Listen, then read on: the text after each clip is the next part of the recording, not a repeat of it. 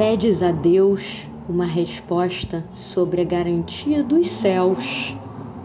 Ouves o mais puro silêncio. E justamente no vazio, crias um arrebatamento que rasga qualquer sentença de morte.